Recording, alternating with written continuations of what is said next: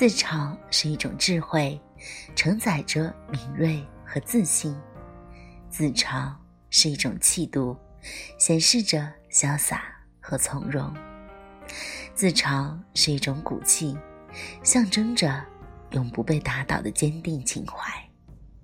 嗨，大家好，我是五月英，舞蹈的舞，月亮的月，璎珞的璎。感谢大家来到小五的月下读书。跟着小五读书，让我们每天进步一点点。今天呢，继续带领大家阅读《一分钟有效沟通》第五章：自嘲，既博取同情，又活跃气氛。自嘲就是用嘲讽的语言和口气戏弄、贬低或嘲笑自己。自嘲并非真正的自我轻视，而是为了调节气氛，因此，自嘲。是交际场合中不可或缺的技巧。有人说，不懂得自嘲的幽默家不是真正的幽默家。美国有句话说：“能笑自己的人才有权利开他人的玩笑。”自嘲有时候可以活跃气氛，可以博得他人的同情或者是认可。某著名女演员。身宽体胖，经常拿自己的体型开玩笑。我不敢穿上白色游泳衣在海边游泳，我一去，飞过上空的美国空军一定会大为紧张，以为他们发现了古巴。一句自嘲并没有降低自己的品味，大家反而觉得这位胖女士有可爱的性格和豁达的心胸。通过嘲笑自己的缺点、缺陷或者遭遇等等，可以使自己轻松地摆脱困境，为自己解围。自嘲是一种淡定而宽厚的心态。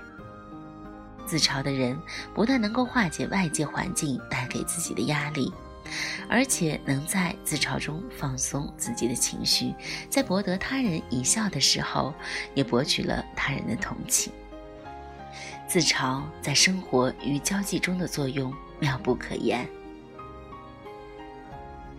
首先，自嘲能化解心中的郁闷。人们在社会上经常会遇到一些不公正的待遇，或者会听到一些不合理的评价。在不适宜直接表达抗议和气愤的时候，就可以用自嘲的方式把心中的不快吐出来。这样自己会好受很多。有个大龄青年相亲几次都以失败告终，邻居们看他几次相亲都不成，便有人说他眼光太高、太挑剔。他听到这样的言论，只是笑了笑说：“你们看看我的样子，要相貌没相貌，要个头没个头，家庭也比较悲惨。”在贫穷中奋斗着呢，我哪敢挑剔呀？这个回答既是自嘲，同时也是解释，指出了自己相亲失败的原因，从而达到了自己辩解的目的。这样的自嘲比抗议和反击管用多了，既没有得罪别人，也体现了自己的大方。其次，自嘲能使自己迅速的摆脱窘境。交际中的人们很容易处于尴尬的境地，这时候就要用自嘲来求助了。美国的麦克阿瑟将军有一次去拜见总统杜鲁门，会见中，嗜烟如命的麦克阿瑟不由自主地拿出烟斗装上烟丝。将烟斗叼在嘴里，在取出火柴准备点着烟斗时，他突然意识到杜鲁门已经停止了讲话，在盯着自己，于是停了下来，转过头说道：“我想，你不会介意我抽烟吧？”杜鲁门意识到这时候说自己介意，会显得粗鲁和霸道。会让两个人都难堪，但如果违心的说不介意，又跟自己刚才的行为表现不符，杜鲁门想了想说：“没有关系，你抽吧。人们喷到我脸上的烟雾，要比任何一个美国人脸上的烟雾多。”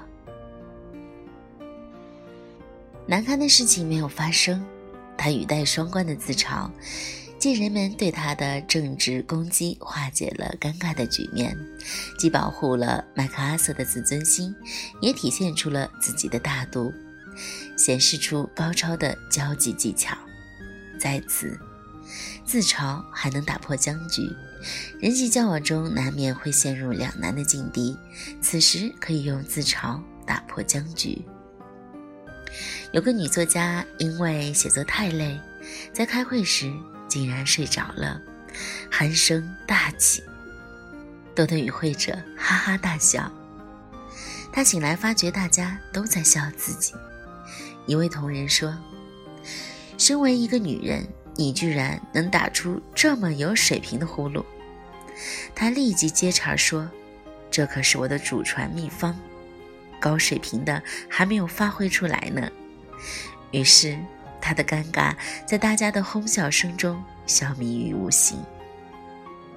总而言之，自嘲是沟通中的秘密武器，有时甚至能扭转乾坤，让自己处于不败之地。聪明的你，不妨试一试。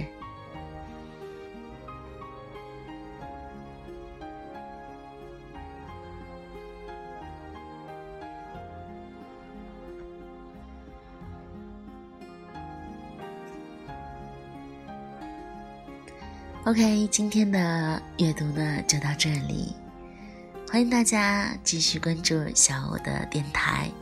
那么大家呢也都要早一点休息，注意自己的身体。好了，今天就到这里，晚安。